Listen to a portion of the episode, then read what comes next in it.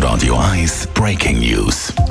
Aufschnaufen in Dänemark. Da ein Update zu dem tragischen oder dramatischen Zwischenfall auf dem Spielfeld in Kopenhagen beim Spiel Dänemark gegen Finnland. Der Zustand vom dänischen Spieler Christian Eriksson ist laut der UEFA stabilisiert. Der 29-jährige Internationale ist in der 43. Minute ohne Fremdeinwirkung bei der Ballabnahme nach einem Einwurf zusammengebrochen und ist während über fünf Minuten mit einer Herzmassage wiederbelebt worden. Er ist laut der Angaben von der UEFA jetzt im Spital Und sind Zustand stabil.